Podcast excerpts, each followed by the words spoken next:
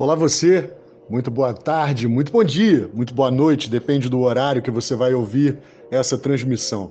Hoje eu recebo no improviso planejado episódio de estreia William Tadeu.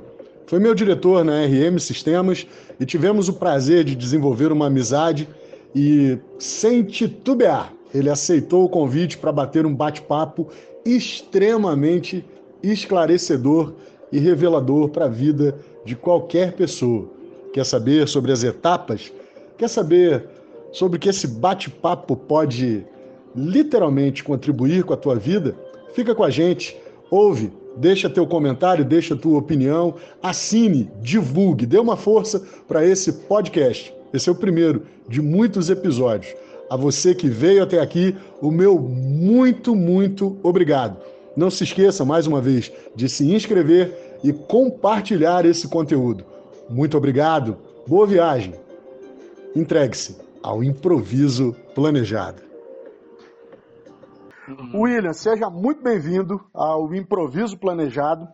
Esse é um podcast que eu tive um, um, desejo de fazer já há muito tempo, de começar isso há muito tempo, e eu não estava com a pegada certa. A pegada do improviso planejado é trabalhar conhecimentos que vão lidar com a liderança, com a comunicação, com a autogestão e com as vendas. Porque no fim de tudo, a gente vende o tempo todo, mesmo que a gente ache que não está vendendo nada. Então eu quero te fazer uma, uma pergunta inicial para depois eu pedir a você que você se apresente. Profissionalmente falando, pensando na sua carreira, o que que você diria hoje, novembro de 2020, como algo para as pessoas assim, não faça isso em casa, na empresa, no campo de futebol, na sua trilha de jipe, na praia, ou seja, o que você é, presentearia uma pessoa com um conselho de, olha, não faça isso porque eu já sei o que, que vai dar. O que seria isso? Entendi. Ok. Boa noite. Prazer, uma honra estar aqui, Marcelo companheiro de, de longo tempo, de longa estrada, de algumas experiências marcantes, uh, de muita coisa boa, de algumas coisas ruins, porque a vida é feita desses pontos positivos e negativos, isso é parte da coisa. É verdade. bom demais estar aqui. Bom, uh, eh, para me apresentar, meu nome é William, eu acho que uh, considero, quando a gente tá, vai falar aqui um pouco de carreira, de profissão, eu, em várias, várias palestras, vários bate-papos que eu faço por aí, eu costumo dizer o seguinte, meu nome é William, e a minha empresa chama-se William Tadeu da Silveira. Porque este é o nome que eu carrego. Eu posso ter, estar uma empresa e ser, durante algum tempo, William da RM Sistemas, depois ser o William da Microcity, William da Prodenge, William da Fiat, William da Mobilos mais recentemente, mas no final das contas, eu sou o William Tadeu da Silveira. E é este nome, essa empresa, essa, este é o que tem que valer, é o que me vale como referência de tudo que eu já fiz e de tudo que eu pretendo fazer, que não é pouco, não. Estou uh, com 56 anos, recém-completos, me considerando um jovem. Converso com os meus amigos da mesma idade, da mesma, mesma faixa etária, mesmo, mesmo colegas de, de, de, segundo grau, de faculdade, é, vejo todo mundo já pensando em aposentadoria e colhendo, é, recolhendo os flaps e diminuindo a velocidade. E eu estou na contramão dessa turma, continuo pilhado, querendo fazer uma coisa. Nesse momento, é, alguns anos atrás eu resolvi empreender e nesse virei como eu me auto-intitulo um empreendedor serial. É, depois de ter sido funcionário e executivo durante muitos anos, virei empreendedor serial e hoje estou com algumas empresas, mais de uma, é, e tentando fazer uma delas é, dar certo. Todas estão dando, eu acho que na verdade o dar certo é, é meio, é meio pejorativo. Estou é, com a empresa aí com sete anos, com oito anos, nessa crise toda, não só de pandemia, mas momento brasileiro aí de, de economia dos últimos anos, as últimas gestões públicas. É, lá vamos indo e não estou pensando em parar por agora, não. Então acho que isso aí é, é o que me pilha, é a parte que eu gosto, é a parte que eu curto, e não estou pensando em pendurar as chuteiras por enquanto ainda não. Maravilha, maravilha, muito inspirador. Agora vamos lá. Agora vamos lá. Tivemos, tivemos o cartão de visita, que nós vamos voltar nele, mas eu, tá. quero, eu quero esse presente seu. Depois desse, desse tempo, depois desse tempo todo, depois dessa, dessa, dessa longeva e jovem carreira, uhum. ao mesmo tempo, qual é esse, esse ponto, assim, o que não fazer na empresa, em casa, enfim, qual é, entre tantas coisas, qual que você destaca assim, meninos, não façam isso em casa? Crianças. Exatamente. Crianças, crianças. então vamos lá, atenção, a, a frase, crianças, não pulem etapas. Oh, maravilha! Nunca, uhum. nunca. Em casa, na vida, na família, na profissão, na, ou seja, qual for o seu credo, na igreja, no, no, no templo, é, não pulem etapas. Não pode, não funciona, não vai dar certo. É, a, a, experiência tem que ser vivenciada, tem que ser sentida. Se for sofrida, tem que ser sofrida. Se for festejada, tem que ser festejada. Ela faz parte do caminho. A viagem não é o destino, é o caminho. É, não adianta eu chegar numa empresa. É, vamos, pegar alguns exemplos, né? Sim. É, contextualizar, contextualizar isso aí. E eu quero, é... eu quero aproveitar aqui para fazer uma pausa dramática, é, que é a seguinte: é, eu não tenho certeza se a, se a frase é do, é do, Alvin Toffler ou de quem que é. Talvez você lembre o, o autor. E eu postei isso essa, bem recentemente. Né? Estou aqui do alto dos meus tantos anos e ainda não sei o que vou ser quando crescer. O autor da frase cita uma idade que eu não tenho agora de cabeça, que é a memória, uhum. se são 64, 58, é uma idade aí perto é. dessa. É, avançada. avançada para alguns, mas na visão dele é, né, uhum. estou aqui do, do alto dos meus bem mais de 50 e ainda uhum. não sei o que vou ser quando crescer. Essa tua fala inicial me, me, me trouxe isso como, como memória. Exatamente, e certamente eu vou usar de alguma forma isso no material, até para divulgar esse, esse podcast inaugural do, do improviso planejado. Mas uhum. você ia mandar para gente uma, uma, algumas, alguns exemplos, perdão, sobre o não pular etapas. Vamos lá. É. Eu acho o seguinte, vamos, pensar o seguinte, é, e aí eu, eu, não sei quem vai ser a audiência nossa, e isso faz parte da, da parte legal da internet. Exatamente. É, vamos pensar o seguinte, é, você é um, é um herdeiro, é um sucessor de uma empresa familiar. Seu pai, seus pais, sua mãe, seu tio, seu avô, não sei, montou a empresa, você está lá. Cara, você é herdeiro, você está lá, não pula etapas. É, se você vai querer assumir essa empresa, é, passe trabalhe em vários setores dela. Trabalhe na, na, na, área de compras, na área de recrutamento, na área de, expedição, na logística, é, em, na parte de, de manutenção. Se não for, trabalhe na empresa antes de assumir um cargo de liderança, seja ela qual nível de liderança for. Se é da empresa, é da família, é, já vi vários amigos que fizeram isso com seus filhos, sucessores, herdeiros. Trabalhe em outras empresas aprenda como é que é o outro lado, como é que um funcionário se sente, como um subalterno se sente, como um estagiário se sente. E eu fui com muita honra estagiário. É, é preciso passar para as etapas, senão você não vai ser um bom, um bom dono de empresa, um bom sucessor, um bom empreendedor. Interessante, é, interessante. E se, e se você não é um sucessor, não é um herdeiro, não vai pegar a empresa, mas vai trabalhar profissionalmente, vai evoluir, vale do mesmo jeito. É, comece com estágio, faça estágio, faça um, dois, três. Eu fiz dois e não me arrependo. Devia ter feito mais? Não sei. A vida é improviso, né? Como isso, diz o, exatamente. O Aconteceram dois. É, cara, como é que foi isso? E, para, vamos abrir um parênteses aqui, tá, Marcelo? Por favor, por favor. Eu, eu como eu não falei no meu, meu cartão de visita, mas sou por formação matemático, mas mais do que formação, por adoração, eu sou matemático. Eu sei que você também é, então vamos, vamos aqui abrindo, abrindo parênteses nas nossas, nas nossas equações. É, cara, é, eu tive, para começar a brincadeira, eu, eu tive, aconteceu buscando estágio, escola, que é troço toda, aquela briga de arrumar estágio.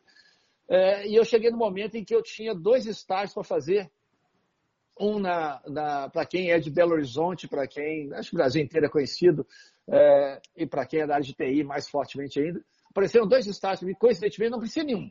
Aí de repente apareceram dois, como é normal.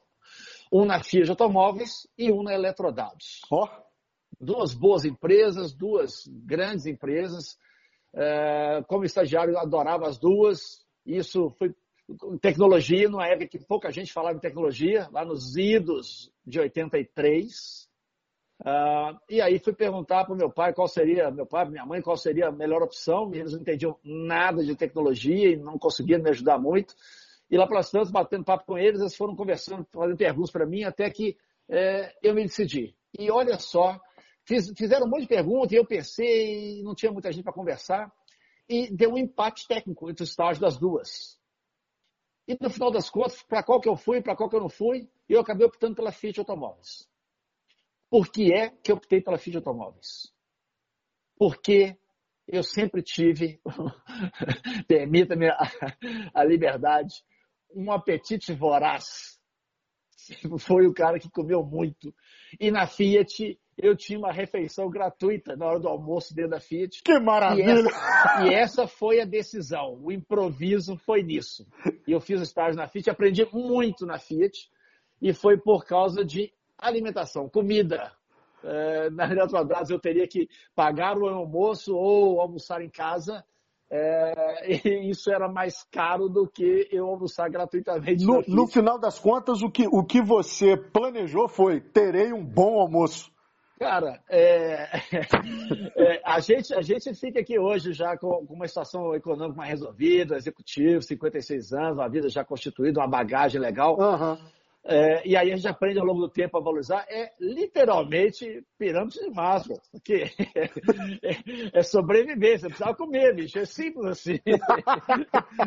Estamos na base, da pirâmide, na, na, base da pirâmide. Então, a, o estágio foi esse, depois teve outro estágio, mas aqui, estágio, faz parte fecha parênteses, começa como estagiário. Depois vai trabalhar na profissão, com cargos mais subalternos, aprende, tenha é, referências dentro da empresa com pessoas mais experientes que você, troque ideias, pergunte, pergunte, pergunte, pergunte, pergunte, pergunte bobagem, pergunte corta série, pergunte repetido, pergunte para dois, três para validar a resposta. Pergunta. Mas não adianta, eu já tive a oportunidade de trabalhar com umas pessoas que chegaram lá e, por casualidade, é, logo começaram a carreira, um ano depois, seis meses depois, um ano e meio depois, dois anos depois, assumiram cargos de liderança intermediária, uma coordenação, uma supervisão, alguma coisa desse tipo. Deu errado. Todos os casos, é difícil dizer todos, mas na grande maioria dos casos, não adianta, não estava preparado, não estava verde, não sabia como lidar, não sabia como se posicionar em vários casos. Então, não pula etapa. Cara, você vai ter que ralar um tempo como um, funcionário operacional, como alguém que faz coisas, põe a mão na massa. Sim, sim. Eu me lembro, fazer, fazer eu me lembro quando você fala. Vai ter que ralar. Eu me lembro quando você fala isso, William. O, o, presidente, não sei se ainda é, mas é até meu xará, Marcelo, e agora não me recordo o sobrenome, mas o presidente, durante muito tempo da operação é, de uma grande cadeia de fast food no Brasil e depois para a América Latina, o cara é até um argentino e liderou primeiro a, a a, a operação nacional, né, brasileira, e depois virou é, é, o presidente da operação da América Latina dessa rede de fast foods. Ele é formado ah. em direito, mas ele Sim. começou nessa rede como chapeiro, fritando hambúrguer. E foi Isso. galgando, gerente de loja. Quer dizer, eu tô, tô, aí dando um grande atalho, né? Mas ele passou é. efetivamente por praticamente todos os cargos dentro de uma loja e começou a estudar e, e, e apresentar resultados, evidentemente. Uh, uh, academicamente se formou em direito, não sei se, se ele é, é, bacharel ou chegou a advogar mesmo dentro da empresa, mas enfim, é. se tornou é, presidente da, da, Operação Brasileira e posteriormente da Operação é, Latino-Americana. E, e, o exemplo dele, eu posso lembrar de mais alguns outros, tem, tem de um grande banco brasileiro, o, o teve um presidente uh, recém-eleito, acho que é o segundo maior banco brasileiro privado, também tem a história de pelo menos dois ex-presidentes, ou um, um ex-presidente e o atual, terem trabalhado como office boys dentro do banco. E então, assim, é, é, o que, que tinha de, de, de mais baixo dentro da hierarquia?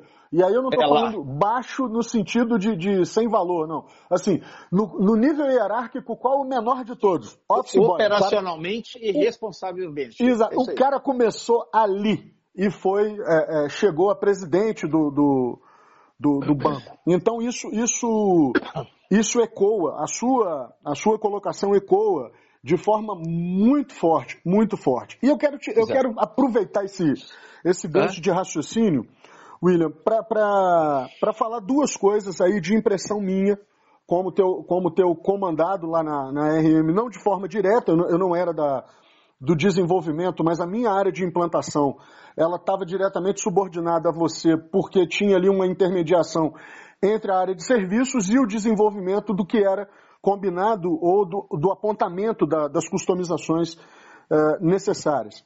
E uma das coisas que eu, que eu observei na sua performance foi a lida, a maneira de você trabalhar com capital humano. É, você é um líder extremamente carismático e aqui não tem passação de pano, nem, nem jogar confete. É, é, mas de qualquer maneira agradeço. Pois é, mas isso, isso, é voz corrente de todo mundo que, que, que trabalhou com você, sem exceção. Eu não conheci, não tive a oportunidade de conhecer alguém que tivesse ou coragem ou tivesse realmente uma queixa é, é, para falar de você. Perfeito? Claro que não, porque eu estava numa uhum. reunião aonde eu vi você na frente dos seus pares e dos executivos, dos donos do negócio naquela época, falar: nós vamos fazer é, o possível para atender a essa demanda, mas nós não vamos nos comprometer com o impossível.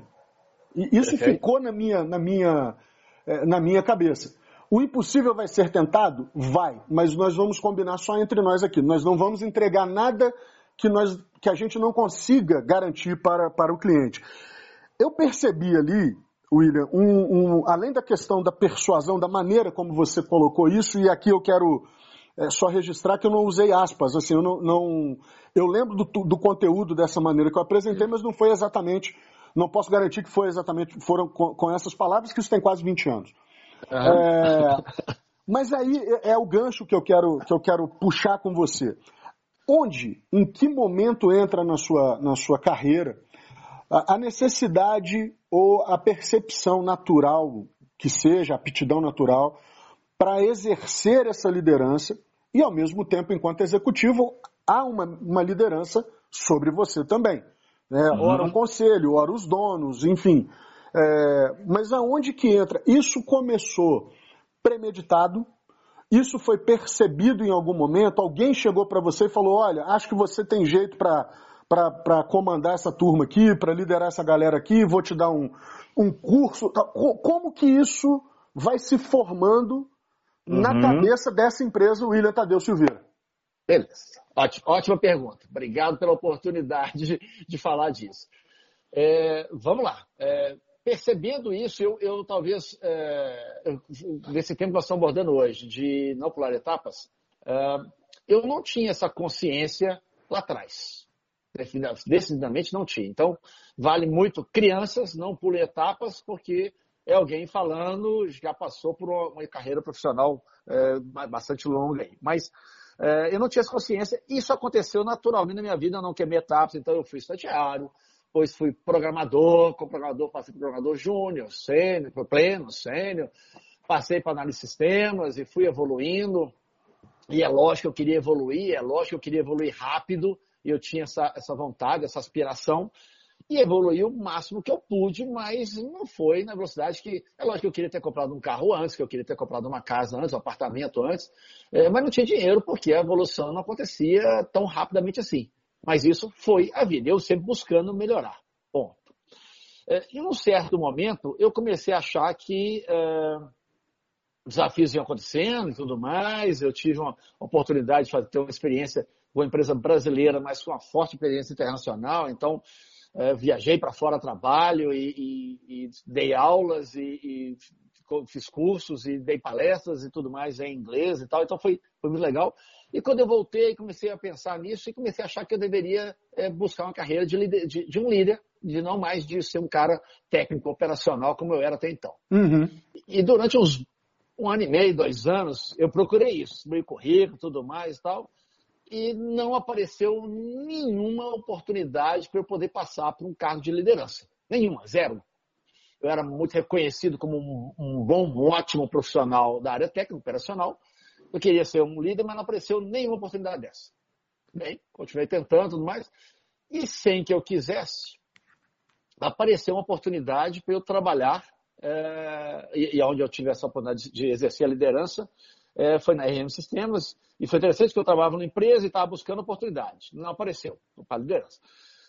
Na, na, evolução natural das coisas, essa empresa é, fechou a unidade de Belo Horizonte e manteve a unidade só em São Paulo. Me convidaram para ir para São Paulo e eu não quis ir. E aí, queria ficar em Belo Horizonte, momento de vida, criança pequena, tudo mais e tal. Enfim, fiquei em Belo Horizonte e arrumei um outro emprego em Belo Horizonte também operacional. E fiquei, meu recorde, fiquei nessa empresa 45 dias. Rapaz! 45 dias é, e, e sem, sem jogar confete em cima, mas foi legal porque foram 45 dias. E em 45 dias eu mostrei que eu era um ótimo profissional nessa empresa. Isso me deixou grandes amigos e grandes oportunidades, grandes portas foram abertas. Mas foram 45 dias é, que eu trabalhei intensamente, resolvi uma série de problemas que a empresa tinha já há tempos. E, é, e foi legal essa experiência. Mas quando essa empresa fechou em Belo Horizonte e foi para São Paulo, o dono dessa empresa era amigo do dono da IM Sistemas e comentou com ele que tinha fechado a empresa que eu não quis para São Paulo, que eu estava em Belo Horizonte. E eu tive um convite irrecusável da RM Sistemas e por isso eu saí da outra com 45 dias. Essa outra foi a Card System UPSI, uh, hoje CSU Card System, e uh, saí de lá e fui para a RM Sistemas para um cargo operacional também. E lá, novamente, consegui provar que eu era um bom profissional e resolver vários problemas lá. Enfim, passados 10 meses de RM Sistemas, é, a, a, eu era um membro da equipe, apenas um membro da equipe, é, e a gerente dessa equipe saiu de férias. E como ela fazia todos os anos, não deixou ninguém no lugar dela durante as férias. É, rapaz. E aí, é, ela saiu na sexta-feira, não deixou ninguém, eram 15 dias de férias. É, e quando chegou na segunda-feira, ela se subordinava diretamente ao dono da empresa. É, na segunda-feira, é, ele me chamou lá e falou assim: Você vai ser o gerente durante as férias da gerente, interinamente. Uhum. E eu que sempre tinha buscado aquilo do, que, meses antes, depois que eu fui para a RM até para a Cat System UPSI e para a RM eu tinha deixado de lado, aceitei que ia ser operacional mais um tempo, parei de procurar um cargo de liderança e de repente caiu essa substituição no meu colo. E a primeira coisa que eu falei com ele, eu pensei, na hora que ele falou isso, eu falei, cara, busquei isso e não apareceu. E agora que eu não estou buscando, caiu no meu colo, ainda que interinamente. Talvez mais uma reviravolta aí do. É, como é que chama o troço? Improviso da planejado. Parte, é a parte do improviso. improviso planejado. E aí é, eu pensei, falei, cara, que droga não me preparei para isso agora. Busquei isso e agora não me preparei para isso. E passou, passou um monte de coisa na minha cabeça naquele minuto em que eu estava sentado na sala dele, ele me convidando para ser esse nome, eu falei assim, e só tinha interrogação na minha cabeça, mais nada. E aí eu falei para ele, mas o que, que você espera de mim? Ou o que, que você espera do seu gerente? O que, que eu tenho que fazer? A, a minha gerente não me preparou, vou sair de férias. O que, que você quer que eu faça? E ele começou a falar um monte de coisa. Eu falei assim, só um instantinho, me empresta um papel e a caneta. Nem isso eu tinha levado para a sala dele. E fui anotando as coisas que ele falou que ele queria. Voltei para a sala e fiquei, tomei aqui susto, fui beber uma água e tudo mais. E aí comecei a pensar como é que eu ia fazer para entregar aquilo que ele tinha pedido. E trabalhei muito na primeira semana, quando chegou na segunda-feira da outra semana, na primeira semana como substituto de gerente, de líder, Fui lá e levei para ele as coisas que ele tinha me pedido com o que eu achava que eu deveria ter feito. Sem nenhuma formação para isso. Como matemático de formação, como analista de sistemas de, de, de carreira profissional, levei para ele. Bem, ele gostou muito, segundo ele, fez algumas ressalvas, pediu mais quase o dobro da coisa e falou assim, beleza, mais uma semana. Quando chegou na semana seguinte, na segunda-feira, a gerente voltou das férias, e eu fui levar para ele o que eu tinha feito naquela segunda semana. E aí, é, mostrei para ele tudo mais, ele falou tudo bem, e aí chamou a gerente e comunicou a mim e a gerente ao mesmo tempo que ela ia ser uma gerente de uma outra área que ele estava criando e que eu passaria a ser o gerente em definitivo daquela área que você bem classificou que era o desenvolvimento na época. A, trabalha, a empresa RMC, para quem está nos ouvindo, eu trabalhava com desenvolvimento de software teve uma longa vida aí de 26 anos, 25, 26, 27 anos, algo por aí. Foi adquirida pela TOTUS uh, em 2006, com a transição concluída em 2007, e segue como uma das marcas dentro da, da TOTUS. E a gente trabalhava com desenvolvimento de software e eu era da, da área que fazia codificação, programação propriamente dita, e desde então, aí eu passei a ser o líder definitivo daquela equipe. É, na época, eu era o fui o 49 funcionário daquela época, daquela área, então eu tinha 48 coleguinhas daquela área ali.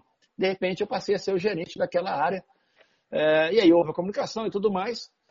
E a, eu só eu, todas as coisas que ele falou, beleza, é, vou assumir, ok, vamos trabalhar aqui. E aí eu fui para casa e falei assim, agora o que, que eu tenho que fazer? E aí eu comecei a estudar e procurar amigos que trabalhavam com liderança e com outras áreas do, do, do saber, do conhecimento, para poder entender o que, que um líder devia fazer. Mas mais do que isso, eu tinha comigo uma coisa, sabe, Marcelo? É, eu tinha tido um monte de chefe, de líder, do nome que você quiser dar, de superior, uhum, hierárquico. Uhum. Não tinha queimado etapa. E eu comecei a pensar o que é que eu gostava em cada um deles e que é que eu não gostava em cada um deles. Que estratégia é... maravilhosa, modelagem, é, por... literalmente. É, por que é que eu gostava, por que é que eu não gostava, se era eu que não gostava, se os meus colegas daquelas empresas também não gostavam, se eles gostavam ou se só eu gostava. E comecei a montar um modelinho meu do que é que eu gostava de um líder e o que é que eu não gostava de um líder. E falei, cara, então, se eu quiser ser um bom líder, eu vou ter que ser mais ou menos o que eu, sem aqui uma presunção de que eu sabia tudo, mas com uma, uma ideia do que é que eu gostava e o que é que eu não gostava. E aí comecei a montar esse modelinho mental de como é que eu queria ser visto pelos meus subordinados, pelos meus pares, pelos meus superiores, o que é que eu queria ser, ser percebido, como é que eu queria ser visto. E, montei, e vamos estudar, cara. Vamos estudar, porque eu não sei nada disso livro de administração, livro de finanças, livro de gestão de pessoas, de RH, de psicologia, e estudar. Estudar é livro, internet, é, é procurar. Na época a internet tinha menos conteúdo, mas já tinha muito conteúdo. É estudar, é bater papo, é conversar, e, e entender a coisa e fazer a coisa acontecer. E nessa minha autoanálise, primeiro sozinho, de que é que eu gostava dos meus chefes, que é que eu não gostava, é, eu achei que quando os meus chefes, meus superiores, entendiam o que eu gostava, o que eu deixava de gostar, o que eu era bom, o que eu era fraco, como é que eu me convencia, como é que eu me comportava. Isso era sempre um motivo de muita satisfação. Quando você olhava para cima e assim, esse cara sabe quem que eu sou, ele sabe quem é o William. Não, eu não sou um número para ele, uma matrícula, uma chapa, um posto, uma mesa. Perfeito, ele, perfeito. Ele sabe quem eu sou, o que, que eu tenho na minha família, o que, que eu tenho. Eu gosto de cachorro, eu não gosto de cachorro, eu tenho filhos, eu não tenho filhos, eu tenho relacionamento, eu tenho problema de saúde, eu não tenho. Ele sabe quem eu sou. E se ele sabe quem eu sou, eu também quero saber quem ele é e vamos trabalhar com isso. E isso foi muito forte para mim, sabe, Marcelo? E aí eu falei assim, cara, então eu tenho que conhecer naquele momento os meus 48 ex-colegas e agora subordinados. Perfeito, que, que maravilha.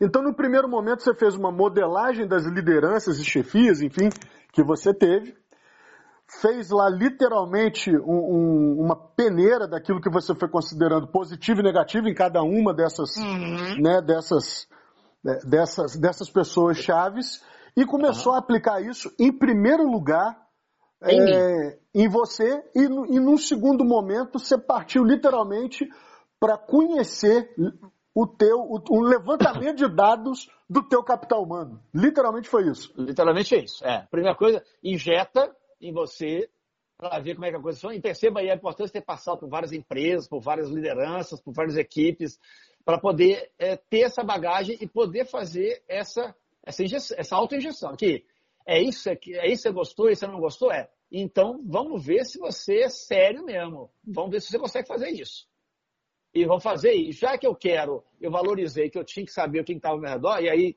talvez você, como, como alguns outros, vão entender disso bem, Marcelo. É, a preocupação que eu sempre tive, e aí perceba, eu comecei na IEM com 48 funcionários, e no ponto máximo eu tive 752 pessoas sob a minha liderança. E em, mesmo com 752, eu sabia o nome de cada um deles.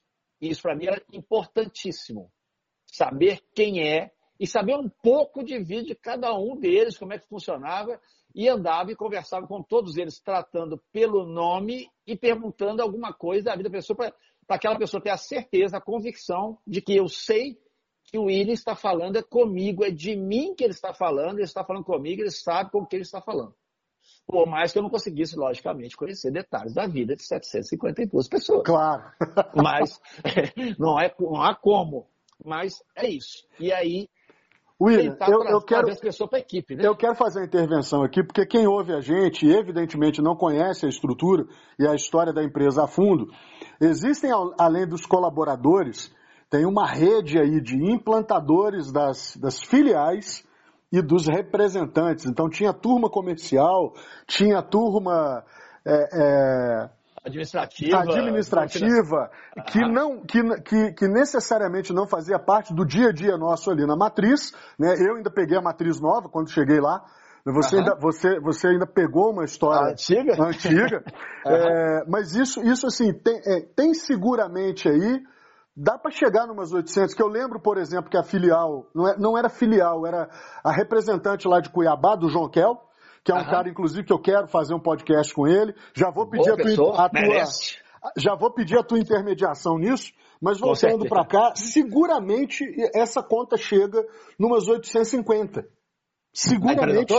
Não, eu não digo da empresa, mas de uma rede com a qual, além desses 752 que estavam do lado de cá, tinha uma outra turma que a, é, cara, que a cara não estava é. ali, mas você também conhecia. Kleber é. era outro caso também, que é um uhum. sujeito que, que tem essa linha é, de aproximação muito, muito, muito interessante. É. Então eu fiz questão de registrar porque não era um universo de olá como vai todo dia encontrar todo mundo. É, é, é, tinha gente com que você falava no telefone uma vez ali por mês, duas talvez. É, é não, quando eu falo, quando a IM foi vendida, a, a rede toda, com mais RM, filiais e tudo mais, foram 1.200 e poucas pessoas. É, 750 subordinados à diretoria técnica. Uhum. Entre desenvolvedor, customização, qualidade de software, infraestrutura interna e suporte técnico. Nessas turmas aí. Então, quer dizer, é, era uma turma gigante. E, e Marcelo, a gente, a gente não ficar aqui sendo só é, RM Sistemas e TOPS, é, na Microcity também, eu fui para a Microcity, uma quantidade de pessoas bem menor, eu tinha lá quase 100 pessoas na minha liderança, e é interessante que é, cheguei lá com essa mesma visão para ser o diretor de operações lá, é, e com essa mesma linha, e trabalhei lá por cinco anos, saí.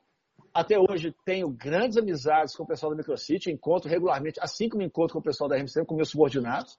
É, então não era só a relação de hierarquia, consegui fazer amizades a partir disso e mantê-las por vários anos. Isso, maravilhoso. É, e é interessante porque é, essas pessoas que trabalham comigo lá, é, é, é, cada empresa tem o seu, a sua cultura, né, a sua, sua forma de tratar.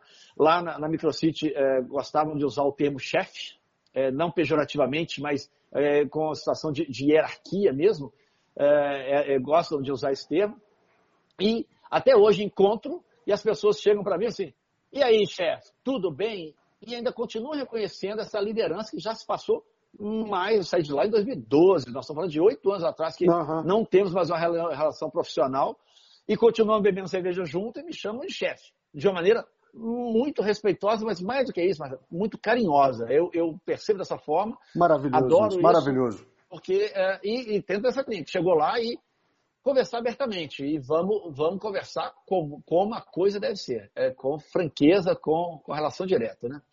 É, e quando você falou, lá atrás resgatando um ponto emotor de, de, de verdade na coisa, é, eu, eu, eu, é uma das coisas que eu elegi como, como é, premissa que eu gostava dos meus líderes e que eu deveria ser, é uma palavra que é muito legal na, na teoria aí, que eu, mas que eu tentei levar à prática. É transparência.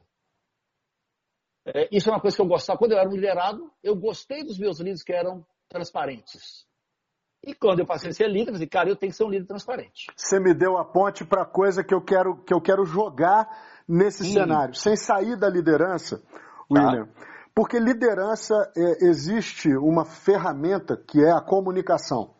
E tá. aí, e aí entra essa, essa característica. Como eu cheguei dentro dessa longa história sua de RM, a gente conviveu cerca de três anos, mais um pouquinho de tempo Então, William, eu estava falando que na, no período de convivência que a gente teve, uhum. e falando sobre esse aspecto da comunicação, depois eu vou editando lá os dois, os dois, os dois áudios.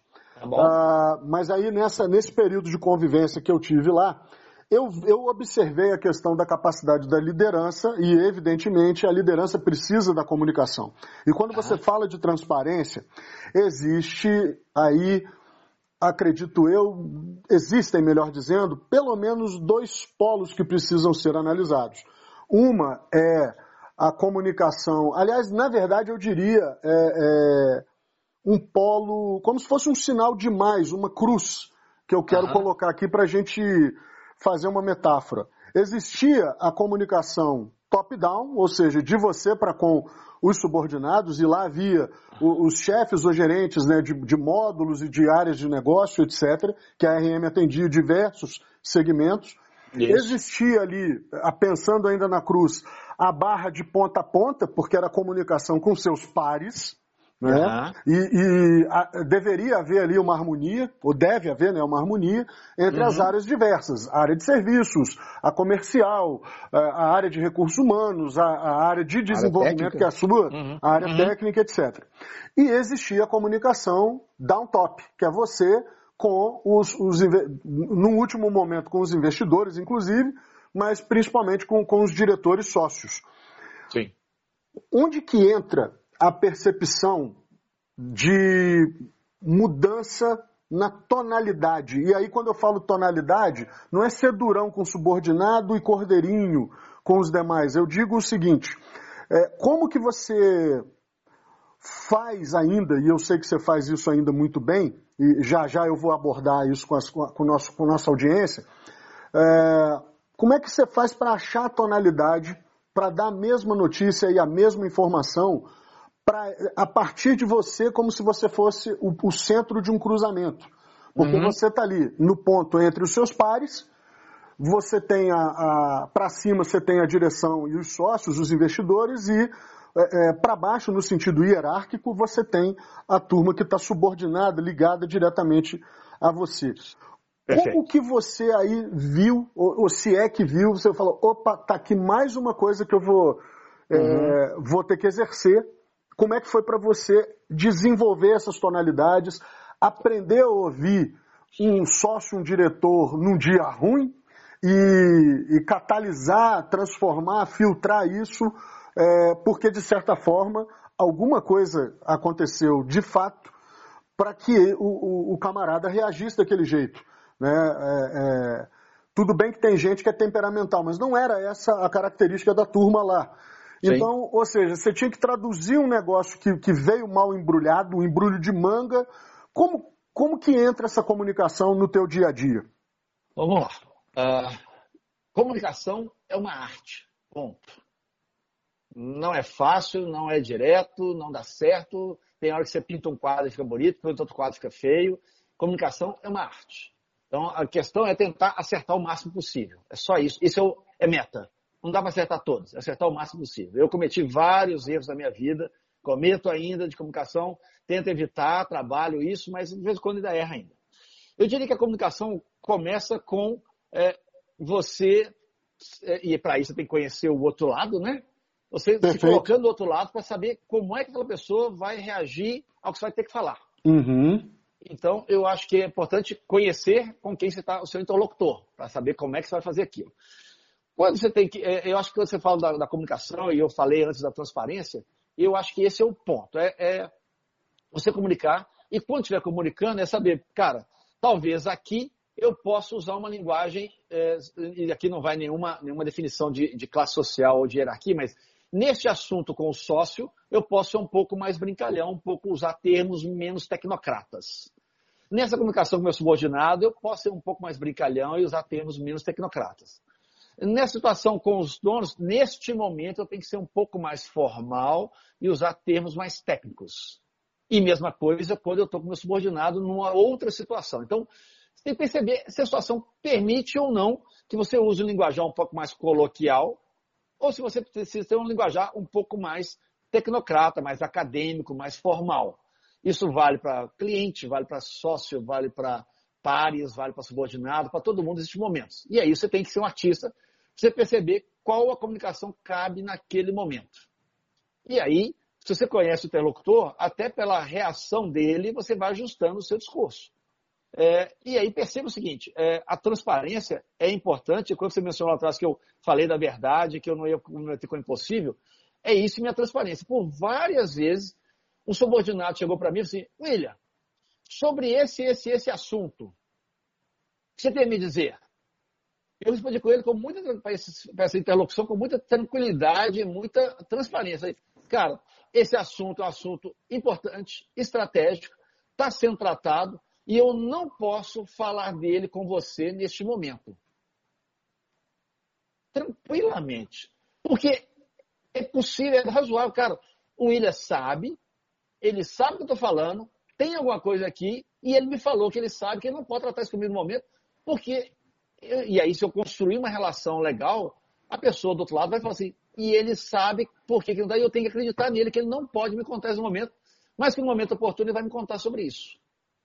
Então, eu acho que essa transparência é, é construída, não é. E, de novo, não pode queimar etapa, vai construindo, vai reforçando, vai relatando, até que você tenha a tranquilidade de falar com o subordinado ou com o par, que você não pode ver, e eu já falei exclusivo com o superior, olha, chefe, líder, sócio, eu como diretor, conversando com um dos donos da empresa, eu não vou te dar detalhes técnicos agora, porque você não vai entender, mas acredita em mim que eu vou resolver isso para você. Daqui a duas semanas vai estar resolvido, eu vou te falar como é que eu resolvi, mas agora não. E o sócio, nessas situações, Alguns tentaram puxar a língua, e não falei. E passou o tempo, acreditaram, viram, confiaram, e isso passou a ser verdade nas próximas oportunidades que tinham que acontecer. Eu já fui para um evento num hotel de cinco estrelas em Belo Horizonte, um evento para mil e tantas pessoas, onde os donos da empresa não sabiam o que, que eu ia fazer numa tarde inteira de explanação de tecnologia. Eu estava lá. E, e, me deram carta branca para fazer, sem que eles soubessem. Eu fiz, aplaudiram, aplaudiram a mim e a, a, a, turma da minha equipe que ajudou a fazer isso de pé. Fizemos uma tarde muito legal, falamos de tecnologia numa linguagem, um troço complexo tecnologicamente, sem falar quase nada de tecnologia, de, de jargão tecniquez. Foi super legal, super divertido, super leve, e a linguagem, a comunicação deu certo, porque naquele momento era aquilo que precisava. Mas os, os meus líderes, os donos da empresa, só permitiram que eu fizesse aquilo sem eles saberem o que eu ia fazer, porque em vários outros episódios anteriores de menor relevância, eles me permitiram e eu consegui entregar o que eles precisavam. Então, você está dando de lambuja aí para nós uma dica sobre construção de relações de confiança. Com certeza. Comunicação passa por isso. Sim. Você vai melhorar a sua comunicação e tudo mais, e daqui a pouco isso vale, deixa eu virar totalmente agora, hein, Marcelo? Isso vale inclusive para as relações pessoais e amorosas. Por que é que tem casal que passa algum tempo e depois de algum tempo Basta um olhar, basta um gesto, basta alguém um levantar do sofá que o outro já sabe o que tem que fazer. Porque foi construída uma relação de confiança, de entendimento, onde não precisa mais conversar. Onde em algum momento você faz alguma coisa e o seu cônjuge, seu companheiro de vida ali, companheira de vida, sabe o que aquilo significa, como é que aquilo é para você e resolve a coisa. Então, transcenda, uh, nós estamos falando de profissão, mas não é só profissão. Não, vale nunca. Tudo. Nunca, vale verdade. Nunca. É. Isso é transparente lá e cá, no profissional e no pessoal. A ponto de falar com o seu cônjuge, com a sua cônjuge, aqui eu não quero conversar sobre esse assunto de serviço agora. Ponto. E isso parar e vamos para outro assunto. E vice-versa. Então, é, a comunicação é uma arte em todos os líderes, em todos, em todos os níveis. Vale como transparência, vale como formação e vale como uma construção. Assim como lá, é preciso é, gostar, olhar, ficar, namorar. Ah, mas eu não quero noivar e tudo mais. Ok, morar juntos são etapas.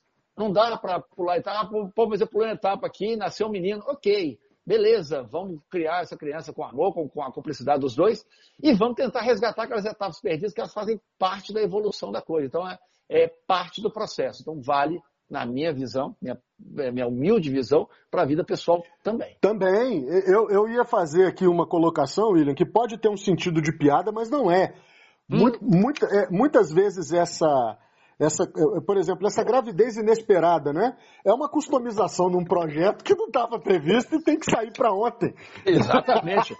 Teve que fazer uma integração com o Exa Isso, isso. É. Né? É, exatamente. Então, e precisou fazer e tem que sair. E depois nós vamos construir a interface lá atrás, se for faltando, uhum. mas que precisa ser feito em algum momento. Né? Exatamente, exatamente. É, isso, tá. é essa, essa correlação de vida é, pessoal com a vida profissional, ela, uhum. ela é, é, é, uma bobagem a gente imaginar que não, tem, não, não há uma conexão, não há uma interface. Queira dar o um nome é, mais apropriado para cada um, né? É, é, mas e, e tá assim, para mim está intrinsecamente ligado. E aí quando você fala nisso, eu, eu, eu me lembro, por exemplo, de um conselho é, que eu ouvi há muitos e muitos anos atrás sobre a questão de relação de confiança e negócios.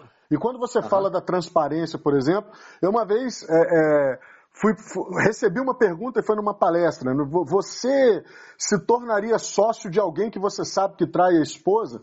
E a, e a colocação foi pesada depois, porque gerou um burburinho. Algumas uhum. pessoas é, é, decidiram uh, responder no microfone, colocaram os pontos okay. e tudo. E aí o, o, palestrante falou: olha, eu te dou, é, eu dou a vocês a liberdade que vocês quiserem e necessitarem para manter a opinião de vocês. Acontece o seguinte: o cara dorme, o cara transa, o cara cria os filhos com ela e trai. Você acha que ele não vai ter que ele vai ter algum limite maior. Para comigo? Para com você? Aham, aham, é isso aí. Aquele silêncio sepulcral, caísse lá uma, uma moeda, mesmo, mesmo sendo no carpete do auditório, aham. a gente ia ouvir. Porque foi um negócio.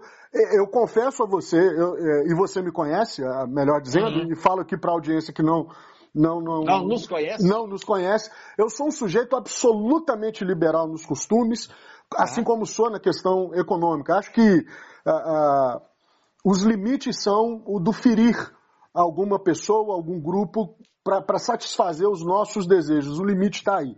Então, as pessoas que tenham liberdade de fazer a sua vida, de construir a sua vida, é, a, a, partir de filtros morais e éticos que não sejam meramente leis e costumes, mas que lhes sejam preciosos e que façam sentido. Então, é, é, dito isso, eu uhum. não consigo, honestamente, desfazer o raciocínio do cara até hoje.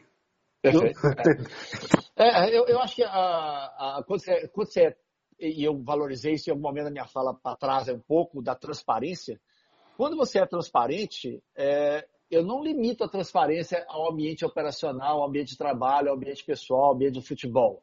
É, se eu sou transparente, eu tenho que ser transparente. E em alguns momentos eu posso é, não agradar a A ou B por estar sendo transparente. É, para te dar outro exemplo, quando eu estava no processo seletivo para ser contratado da Microcity, é, eu, eu estava conversando, tinha uma, uma headhunting é, trabalhando com a gente e eu estava, depois de algumas etapas, fomos para a mesa, eu como candidato a diretor de operações da empresa e o dono da Microcity, é, Luiz Carlos Nassif, para poder a gente conversar sobre, sobre a minha contratação.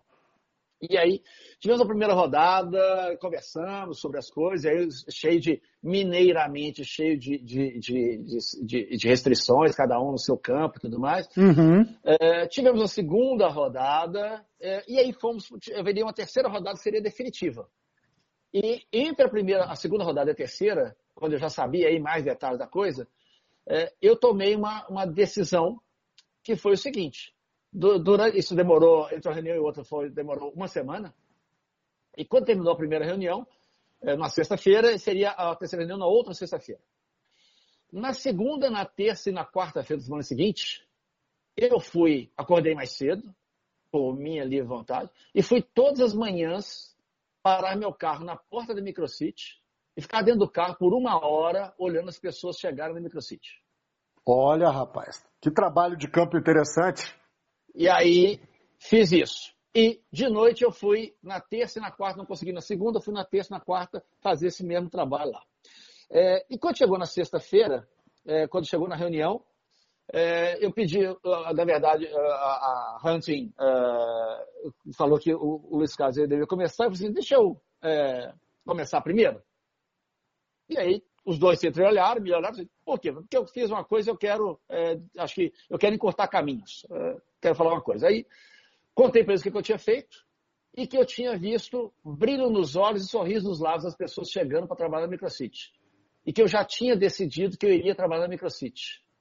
E que então eu não queria entrar numa negociação de salário, de coisa desse tipo, porque eu já tinha decidido que era só eles falarem quanto que eles iam me pagar e tudo mais, que eu estava disposto a ir para lá.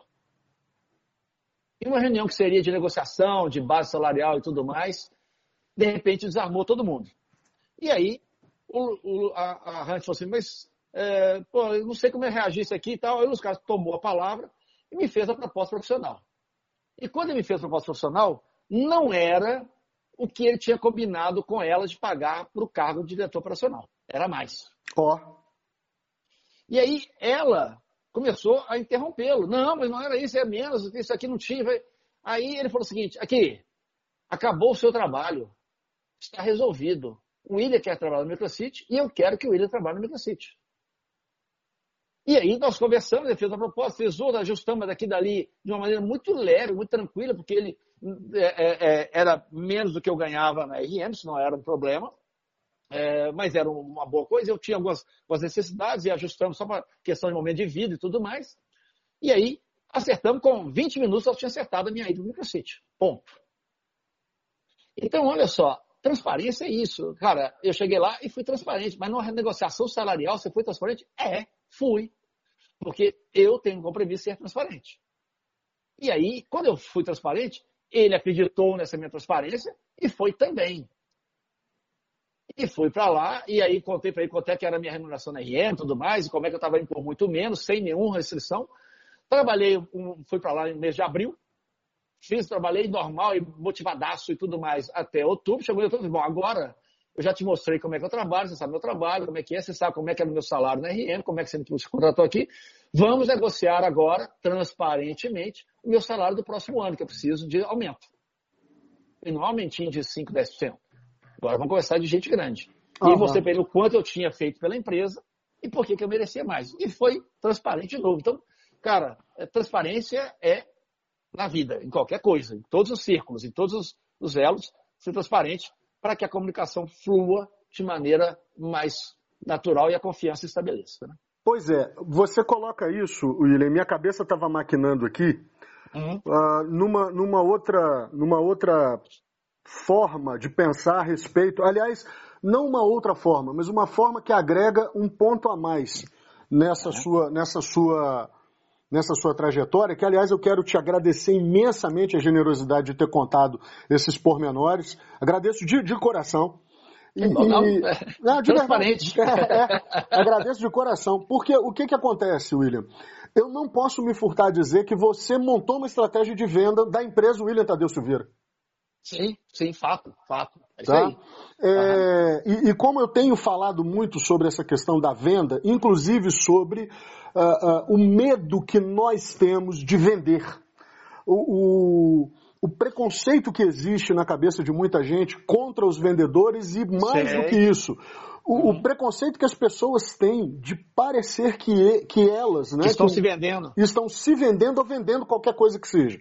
Sim. Então, Sim. Uh, é, isso, isso me faz, me faz vislumbrar, me fez vislumbrar esse ingrediente: transparência, uma comunicação bem ajustada em função dela também, busca de conhecimento, ou seja, tem preparo nessa, nessa história. E quando se fala em busca de conhecimento, não apenas a busca de conhecimento é, em, em, em face do, do, do idioma do RH, né, buscar o que que um, o que que um CEO, um CFO quer ouvir, o que que uma headhunting uh, quer escutar, o que dizer, mas muito mais do que isso, já que eu estou tão perto, deixa eu dar uma olhada na identidade dessa empresa. Você pegou e botou na prática do, da melhor maneira que você podia, observar uma parte dos seus subordinados que, está, que estavam entrando na empresa ali.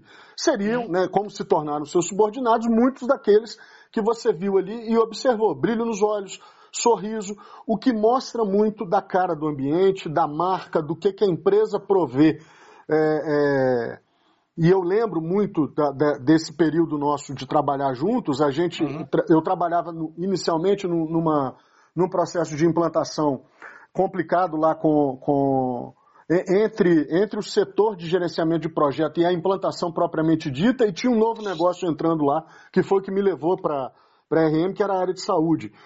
A gente sentia aquele, aquele barato do seguinte: vou chegar, vou abrir os meus e-mails e tem uma penca de problemas para resolver. Sim. Mas isso não tira a gargalhada, não tira faltando 10 minutos, sei lá, 20 minutos. Pô, vamos aproveitar que a turma está aqui, pouca é. gente viajou. Gente, vamos, vamos descer pro tropeiro na Afonso Pena, rapidão e tal. É, é, é, coisas dessa natureza, né? Coisas, coisas desse tipo. Então, isso, esse, essa provisão de ambiente, ela, ela é interessante muito em função, talvez, dessa cultura. É, que tanto você como os, os seus pares foram aprendendo, foram construindo e aprendendo nessa, nessa relação, inclusive de falar com atenção para as pessoas, sem necessariamente dizer o que elas não precisavam e não podiam ouvir naquele momento. Gostei muito disso que eu falei agora. Eu de vez em quando tenho isso, tá, William? Eu gosto muito das coisas que eu mesmo falo. É, mas, é, mas é legal porque, de alguma forma, eu também gostei porque você conseguiu consolidar um monte de ideias num único pensamento. Isso é, isso é muito bom porque faz um, um fecho da, da, da de, de, várias ideias que estão sobrevoando a nossa cabeça aqui, a sua, a minha e imagino de quem está nos ouvindo, para poder a gente tentar é, botar o pé no chão e cara, é por aqui então. Acho que ficou, ficou uma, uma, uma, um, um, resumo legal da, da, da conversa das ideias que estão pairando sobre a gente, né? Pois é. E, e, eu fiz questão, você é, falou dos pormenores, fiz questão de citar muitos nomes e nomes de empresas, nomes de pessoas, para poder transmitir para esse pessoal que está nos ouvindo também a, a transparência, a veracidade dos fatos. Conversa com eles. Se você conhece algum deles, vai lá e conversa. Uhum. Vê se a gente está inventando alguma coisa aqui, se a gente está fazendo. Então, aqui, isso foi o que aconteceu. Desse jeito. Não tem, não tem é, fake news aqui para pegar o tempo da moda. Né? Maravilha. Estamos aqui. E, e, acreditamos, pelo menos eu e você, acreditamos nisso nós estamos falando aqui muito. Muito. A gente fez uhum. e funcionou, né? Exato. William, eu quero fazer um gancho agora com essa uhum. questão é, que é relacionada à autogestão. E é, quando a gente pensa em autogestão, muita gente pensa em dieta, controle financeiro, que são as uhum. coisas talvez mais óbvias da vida de todo mundo. Mas uhum. eu, eu, quero, eu quero te chamar a atenção para uma breve conversa nossa em 2015, na verdade 2014, uhum. mais ou menos julho de 2014, quando, quando você me falou algo, algo muito minto, você me perdoe, foi novembro de 2014. É, em novembro de 2014, você me falou é, um detalhe a, respeito do, do, treinamento Você, que é um, uma, uma, ligação, uma conexão que acabou se tornando é, é forte, comum e nada é, é, piegas né, entre a gente.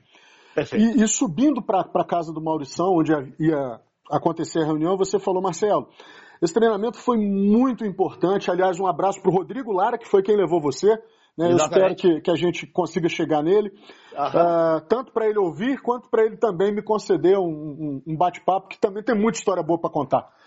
É, você me falou algo, Marcelo, esse treinamento não me serviu para mudar coisas na minha vida. O processo de mudança eu já havia começado, mas ele foi Sim. muito bom para me mostrar que eu estava trabalhando corretamente nas transformações que eu trazia para minha vida. Onde, onde que, que você finaliza esse, esse papo, é, você fecha esse papo dizendo, de vários e vários negócios que eu tive na minha vida, é a primeira vez que eu, que eu tenho um negócio na área que eu mais domino, que é a tecnologia. Qual gancho que eu quero fazer disso na uhum. autogestão, William? Eu não sei se você tem a dimensão da maneira como, como eu vou te colocar que eu enxergo a Módulos. Para quem está ouvindo a gente, a Módulos é uma empresa que desenvolve aplicativos na medida que o cliente quer e necessita. E entra aí é. um grande, um grande diferencial. Há algumas cabeças lá, você, Montanha, Romanelli e de repente mais uma turma que eu não estou lembrando agora, uhum. que pensam aplicativo também com a cabeça de um RP, ou seja, de um grande software que é pensado e, e construído para gerir o, na maior totalidade possível, né, no, no mais alto grau de totalidade possível, um negócio. E aí vocês fazem, uh, uh, vocês abraçam o projeto de construir aplicativo, que são uh, também aplicações programadas, só que para atender um nicho ou um grupo menor de necessidades. E de repente, vocês estão fazendo o que todo mundo, que todo cliente que estava lá na, na, na, na, na ponta com o RP, fala, pô, o sistema precisava só disso aquizinho. Vocês começaram a construir um monte de isso aquizinho para uhum. várias soluções, desde mobilidade uh, e outras coisas. Eu enxergo Perfeito. isso como um diferencial porque existem muitas empresas que estão construindo aplicativos que não têm essa cultura, que não, ou seja, que não conseguem enxergar é, com a abrangência da experiência que vocês têm na Módulos, um campo de negócio para fazer uma análise correta, inclusive dizer para o cliente, como eu já vi, fala, você quer isso, mas isso aqui não te serve por causa disso, disso, disso aqui. Isso, não vai funcionar. Exatamente. Exato. Então, assim, é, é, transparente. Vocês, transparente podendo ganhar uma porrada de hora de desenvolvimento, sabendo que o aplicativo ia ficar lento, que não ia integrar, etc, uhum. etc. É, e a honestidade de dizer, olha, para o tamanho do teu negócio, isso aqui vai ficar muito caro e eu acho que o teu orçamento não, não compensa a gente ir muito para frente aqui. É. É, essas transparências, elas também entram na autogestão. Uhum. Quais seriam as premissas, os pressupostos, eventuais leis que você foi aprendendo e desenvolvendo, tanto na tua cabeça quanto a partir da observação de outros negócios, que te levam na autogestão a não queimar as etapas e não, e aí eu quero jogar um ingrediente a mais, não dar um pulo, um passo maior do que a perna. Uhum. Ou seja, ceder às tentações de vender o que você não consegue entregar ou algo que você sabe que o cliente não vai ficar satisfeito. Como que entra a autogestão olhando isso por essas premissas profissionais, é claro, mas também pelo lado pessoal? Não. É fácil, não é difícil não. A questão é a seguinte, é... como é que a gente começou o papo? A minha empresa chama William Tadeu da Silveira. E eu não posso fechar um negócio agora para ganhar um dinheiro nesse final de ano, no início do ano que vem, é, de forma que isso macule essa empresa. Eu tenho a Mobilus, que é uma empresa, que você classificou bem, uma fábrica de software desenvolve aplicativos para smartphones e tablets, é, e agora expandindo para outras plataformas também, mas o foco inicial foi esse, tá? com sete anos, oito anos de, de, de, de funcionamento. Mas cada negócio que eu faço tem que ser um negócio bom para módulos, tem que ser interessante, tem que manter a empresa, mas tem que ser um negócio que não macule a a, o bom nome da empresa William Tadeu Silveira, porque ela traz um monte, essa empresa traz um monte de negócios.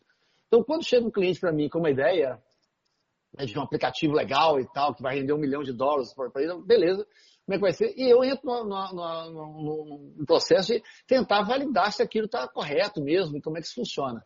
E, de novo, vai voltando todas as coisas. Eu tenho que ser transparente com o cliente também, com o possível cliente, ainda que eu perca o negócio. E já perdi vários. É, e já perdi vários, e esse que eu perdi, me indicaram outros que deram negócio, ou voltaram no outro momento com um negócio mais amadurecido ou com um outro negócio. Então, é assim, tem que ser transparente a coisa. E quando você fala na autogestão, é literalmente, cara, é, tem, tem duas coisas que eu guardo para mim muito bem, entendeu? Eu já mencionei lá atrás que o, o meu, o minha escolha de, de, de de, de estágio foi pela barriga, foi pela fome, que eu, pelo meu apetite. É, e eu continuo me alimentando bem, com 56 anos, como bastante de tudo e durmo bem. E eu acho que eu como bastante, eu durmo bem, eu não sou um cara obeso e não tenho problemas mais graves psicológicos e tal. Eu não sou tão normal assim, mas também não estou não tô gastando remédio, não. É porque eu durmo tranquilo comigo mesmo. Eu, cara, eu vivo comigo mesmo 24 horas por dia. Eu convivo com uma série de pessoas mas eu vivo mesmo comigo mesmo. Então eu tenho que estar bem comigo, eu tenho que ser transparente comigo. Então não adianta eu fazer uma coisa que vai me deixar desconfortável comigo mesmo. É, quando eu fiz a minha pós-graduação, é legal como as ideias vêm na cabeça da gente de maneira muito aleatória, né? muito, muito imprevisível. Quando eu fiz a minha pós-graduação em gestão de projetos, é, eu fiz, e quando foi fazer o, o TCC, trabalho no final do curso, uh, eu escolhi fazer um trabalho sobre motivação. Interessante. Eu comecei meu trabalho de motivação colocando, dividindo a palavra. Motivo para ação. Motivação. Qual é o meu motivo para ação? O que, que me motiva a agir? Isso é motivação. E quanto mais alto eu fui subindo na escala hierárquica de uma empresa, menos. Quando você estava lá embaixo, começando sua carreira e tudo mais, o chefe te dá uma motivação, seja por, um, por uma, uma chamada de um chão de orelha, uma chamada mais forte, ou por um elogio, ou por uma vamos lá, vamos junto, uma frase de, de, de impacto. Mas você tem motivações. E quanto mais você vai subindo na, na hierarquia, vai acabando isso. E você tem que ter uma automotivação. E aí, quando eu fui pensando comigo mesmo o que era automotivação, eu descobri que, na verdade, isso é motivação. O outro é quando você tem uma ordem, uma diretriz, uma, uma definição que você tem que fazer. Motivação é quando você quer agir porque você quer. Você tem um motivo seu para agir. E aí, quando você sobe na hierarquia, isso acaba. Os chefes, e hoje, como dono da empresa, ninguém me manda nada. Eu não tenho quem me define nada. E toda manhã eu acordo e falo assim, cara, hoje eu quero fazer melhor que ontem, porque eu tenho um motivo para agir. Que eu quero que a empresa acerta. Para pegar neste momento, o dia de hoje, por que eu quero motivar? Porque eu quero provar para minha equipe lá, hoje eu tenho muito menos gente, 20 e poucas pessoas, eu quero mostrar para eles que mesmo no cenário diverso, de pandemia, de economia com problemas, de afastamento social por meses, um dos maiores do mundo, a empresa que nós temos vai dar certo. Essa é a motivação. Não vai quebrar, não vai virar estatística. Neste momento, essa é a minha motivação. E estamos indo super bem. Crescemos a empresa de março para agora. Maravilha, que maravilha. Trabalhando em home office desde o dia 20 de março, nós crescemos a equipe. Então, é, o que, que me motiva hoje? É provar para essa equipe que essa empresa deu certo mesmo no cenário diverso como esse. Ah, mas como é que você medir isso? Cara, é isso. Tendo mais gente, conseguindo dar aumento para um e para outro, conseguindo mais projetos, navegando, trabalhando 14, 15, 16 horas por dia de home office, e é isso mesmo. E essa é a motivação. Então, qual que é a autogestão? Eu ser transparente comigo mesmo. Eu saber o que eu estou prometendo para mim mesmo, como é que eu passo da minha perna, se eu posso falar isso com o cliente, que eu não vou deixar a pressão de curto prazo de ter que pagar folha de pagamento no mês que vem, pagar 10 terceiro, como é o caso agora. Eu não vou abrir mão dos meus princípios de fazer um projeto no qual eu acho que eu não estou sendo honesto com o meu cliente. É eu motivar e achar em mim uma motivação para poder acordar todo dia e fazer a empresa produzir, fazer a empresa acontecer.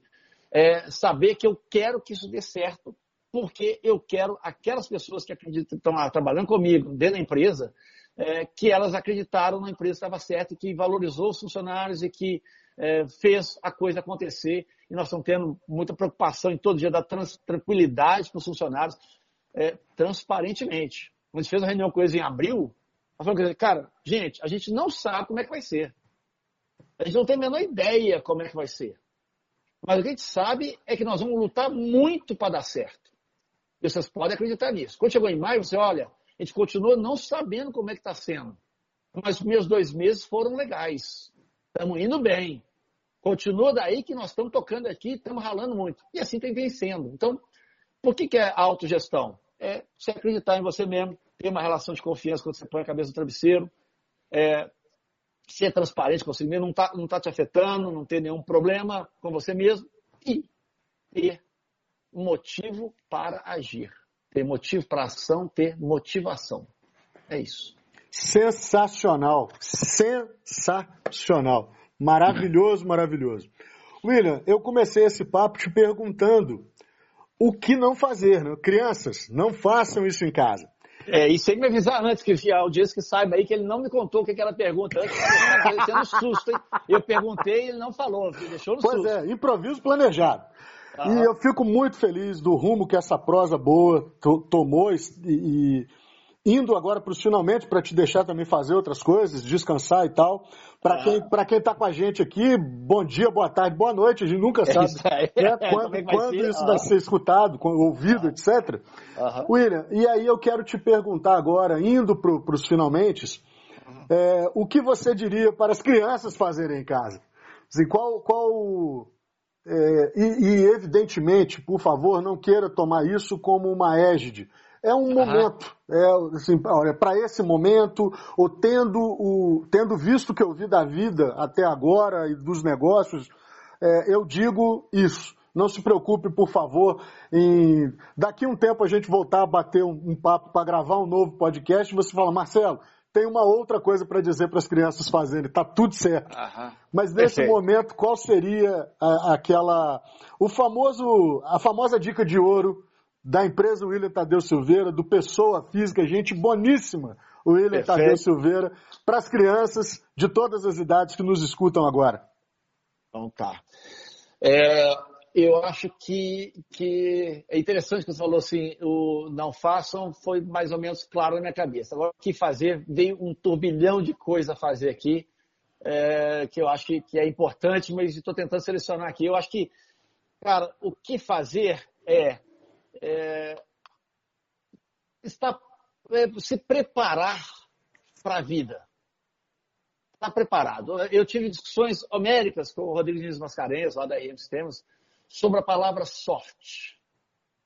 Discussões homéricas. É, ele sempre foi um defensor da sorte, e tem várias etapas que ele pode falar dele, dele citando a sorte. Tem inclusive livro com Sim, a estação sim. da sorte. Sim. É, e eu sempre falei com ele assim, cara, não existe sorte. É, Ou melhor, eu classifiquei a minha sorte quando eu conversava com ele assim, a sorte é quando tem uma oportunidade e a gente está preparado. Quando tem oportunidade e a gente está preparado, você embarca e todo mundo, a, a maioria das pessoas, fala assim: o William deu sorte. E a minha resposta é: não, não dei sorte. Eu estava preparado. Quando ele chegou, ele me chamou para ser, é, é, é, ser gerente lá da, da equipe de desenvolvimento. Eu me parei perguntando que eu não estava preparado. E me apressei em me preparar. Mas depois de algum tempo eu vi que não, eu estava preparado. Eu vim cultivando pedrinhas ao longo do tempo, experiência e tudo mais, para aquele momento. Eu estava preparado. Eu não tinha formalizado minha preparação. E eu passei a me preocupar com isso. Então, quando eu tive a oportunidade, antes da Rio Sistemas, de ter a oportunidade de ir é, para uma experiência internacional, eu não trabalhei fora, mas tive muita, muita interação com, com americanos, com europeus, é, anos antes eu comecei a me preparar, estudando inglês. Ah, você preparou? É. Durante o tempo que eu estava nessa empresa, eu me preparei, fazendo coisas em casa, quando eu não tinha remuneração, por minha iniciativa. Porque na hora que apareceu a oportunidade assim, olha, vai ter uma oportunidade para quem quiser dar uma aula, é, é, uma oportunidade de fazer um curso nos Estados Unidos. Duas semanas de graça. Só para poder fazer isso, a pessoa tem que falar inglês, tem que dar uma aula de 15 minutos sobre um tema para poder mandar para os gringos e tem que estar com o passaporte em dia. E eu estava, tinha estudado inglês, tinha estudado um tema que era cabeludo do assunto que eu estava trabalhando na época e o passaporte estava em dia. Eu sabia que eu ia viajar para o exterior? Claro que não. Eu só fiz meu passaporte, ponto. Deixei lá. Por quê? Você achou que você ia viajar? Não, é porque a empresa era uma empresa que tinha uma, uma ligação com fora do país, eu fui lá e fiz meu passaporte por minha conta. E aí, gravei uma aula de 10 minutos sobre um tema que era complexo, em que não houve dúvidas que eu fui um selecionado para ir para os Estados Unidos. Mas eu estudei esse tema muito em casa de noite, porque eu estava me preparando. Porque eu sabia que ia ter uma coisa? Não, porque eu queria entender aquela coisa que era complicada direito. Já que é complicado, eu quero entender direito. Eu estudei muito. E aí, sabia inglês, que eu tinha feito o curso, e aí estava preparado. Então, em vários momentos da minha vida, é, apareceram situações que assim, cara, ai, se eu tivesse estudado inglês, ai, se eu tivesse estudado melhor isso em casa, ai, se eu tivesse feito meu passaporte. Então, eu sou um cara que sempre tento estar, tento estar preparado para as oportunidades, para poder, é, é, para pegar o tema de novo, eu tento me planejar porque alguma coisa vai vir improvisada na minha vida. E se eu planejar direitinho, o improviso vai sair planejado lá na frente. Então, quando eu falo assim, o Willi deu sorte, não, não me considero um cara sortudo, mas me considero um cara comprometido, esforçado, muito, muito. Os que me conhecem aí, que estiver ouvindo a gente mais lá de trás, sabe da minha origem humilde, não tem nada fácil, não. Aham. É, Aham. e, e é, você deu sorte? Ah, ah. Eu acho que eu me planejei, me preparei, me estruturei, me dediquei, muito estive sempre comprometido com a empresa William Tadeu da Silvestre. E aí, quando apareceram as oportunidades, eu montava nela, dava certo, com medo, morrendo de medo, morrendo de medo, e ia embora e dava certo, e aí falavam que o William deu sorte. Então, que seja. O William é um cara sortudo, mas na minha cabeça é outra coisa. Sempre foi um improviso planejado. É, exatamente. Mas, mas você vai planejar para improviso? É, mas qual vai ser o improviso? Pois é, então, é um improviso. Até para quem está nos ouvindo, o Marcelo falou que ia fazer uma pergunta. E acabou no final agora fazendo outra. Essa segunda eu nem sabia que ia ter, não. Aqui, mas é improvisado e é planejado. Pois e é, é e eu vou te falar que assim, essa primeira pergunta, eu talvez faça, como, como eu te disse, a minha, minha intenção é que eu faça e reproduza essa pergunta para todas as pessoas que, que aceitaram o meu convite. Eu até agora tenho aí na, na, na em linha a Carol Prado e o, tá. Rock, e o Rock Almeida, que me fala, me falou algumas coisas muito interessantes a respeito. Show da, da, da, sua trajetória, muito também parecida com a dele, quando você fala sobre a demonstração de resultados no cenário da empresa onde você está inserido. Ali ele começou, ele hoje é, é, é, dono de uma, de uma maravilhosa, uma formidável consultoria, e eu quero até, a partir disso, começar a montar possibilidades de juntar as pessoas é, a partir do improviso planejado, é, uhum. para que a gente comece a, eventualmente, em algum momento, numa outra temporada, juntar essas cabeças e, e, e ter ali o melhor dos, desses dois mundos, desses dois. Eu, eu costumo, costumo dizer que cada pessoa, para mim, é um infinito particular, é um yeah, universo yeah. em si mesmo. Uhum. Então, nesse, nesse sentido, eu, eu quero. É, são as pretensões, são, são os sonhos, e por isso, e por isso a questão das perguntas, né? Vale para aquelas premissas, William, que eu, que eu lhe falei, para aqueles pressupostos é, que regem. Ah, para os pilares que regem esse podcast, o improviso planejado. É impressionante a quantidade de coisa que, observando, lendo e ouvindo as outras pessoas, a gente pode aprender e evitar de sofrer nessa vida.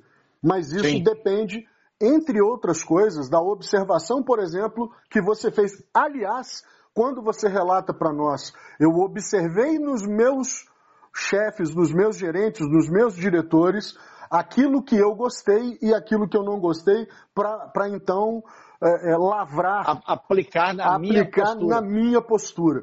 É, uhum. Nada mais, nada mais é, aderente a, essa, a, uma desse, a um desses pilares aqui do, do, improviso planejado do que essa experiência relatada por você. Muito, Sim. muito feliz, mas muito feliz mesmo. Meu Bom, caro, é, eu quero é, deixar agora franqueado para o que eu vou chamar de jabá. O jabá nada mais é do que você falar não só da, da sua pessoa jurídica, William Tadeu Silveira, mas também daqueles negócios que você quer deixar como oferta e contato para a turma que vai nos ouvir. Perfeito. Tá, então, é, acho que do Williams já conheceram bastante, falamos aí um bom tempo sobre é, as minhas ideias, o que passa na minha cabeça, o que pensa. É, eu acho que é legal, espero que os, os, os atuais é, membros da equipe lá da Mobius, da Renco, que são as duas empresas que a gente está tocando com mais ênfase nesse momento, ouçam isso aqui, porque eu acho que é, vão, vão, vão poder validar se isso que eu estou falando aqui é a verdade que eu faço com eles lá no dia a dia. É, e tento fazer, vamos ver se vai dar certo, se a percepção está correta. E o que eu diria para quem não, não, não nos conhece, não conhece direito, procurem lá www.mobilos.com.br.